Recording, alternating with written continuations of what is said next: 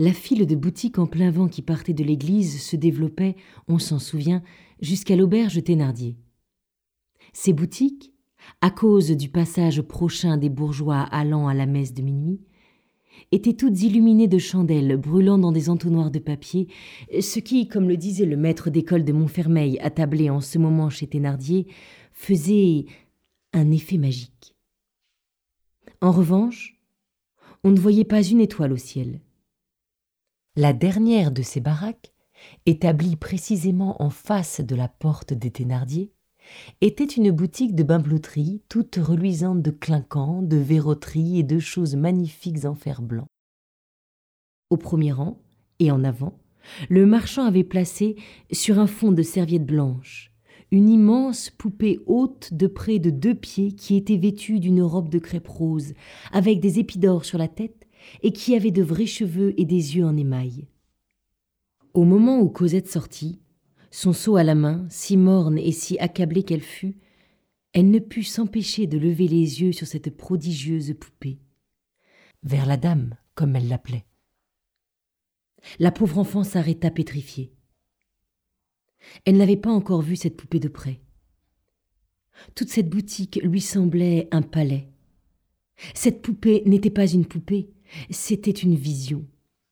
C'était la joie, la splendeur, la richesse, le bonheur, qui apparaissaient dans une sorte de rayonnement chimérique à ce malheureux petit être englouti si profondément dans une misère funèbre et froide. Elle croyait voir le paradis. Il y avait d'autres poupées derrière la grande qui lui paraissaient des fées et des génies. Le marchand qui allait et venait au fond de sa baraque lui faisait un peu l'effet d'être le Père éternel.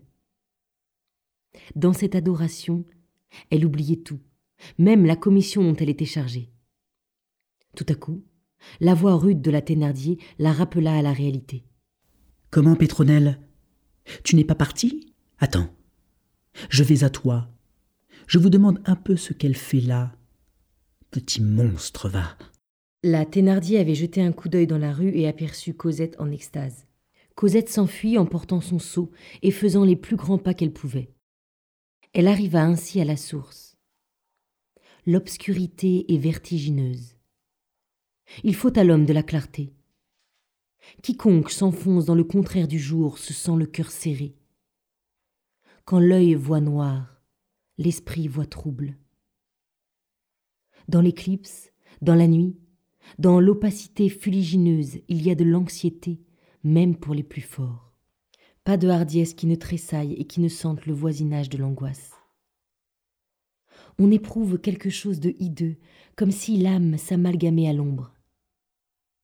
Cette pénétration des ténèbres est inexprimablement sinistre dans un enfant.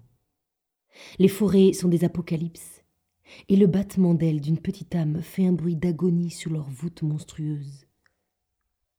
Sans se rendre compte de ce qu'elle éprouvait, Cosette se sentait saisir par cette énormité noire de la nature.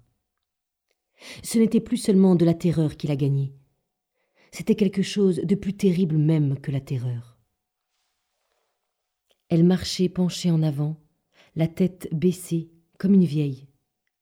Le poids du seau tendait et roidissait ses bras maigres. L'anse de fer achevait d'engourdir et de geler ses petites mains mouillées. Cette angoisse se mêlait à son épouvante d'être seule dans le bois la nuit. Elle était harassée de fatigue et n'était pas encore sortie de la forêt. Parvenue près d'un vieux châtaignier qu'elle connaissait, elle fit une dernière halte plus longue que les autres pour se bien reposer. Puis, elle rassembla toutes ses forces, reprit le seau et se remit à marcher courageusement. Cependant, le pauvre petit être désespéré ne put s'empêcher de s'écrier. Oh mon Dieu. Mon Dieu. En ce moment, elle sentit tout à coup que le seau ne pesait plus rien. Une main, qui lui parut énorme, venait de saisir l'anse et la soulever vigoureusement. Elle leva la tête. Une grande forme noire, droite et debout, marchait auprès d'elle dans l'obscurité. C'était un homme qui était arrivé derrière elle et qu'elle n'avait pas entendu venir. Cet homme, sans dire un mot, avait empoigné l'anse du seau qu'elle portait. Il y a des instincts pour toutes les rencontres de la vie. L'enfant n'eut pas peur.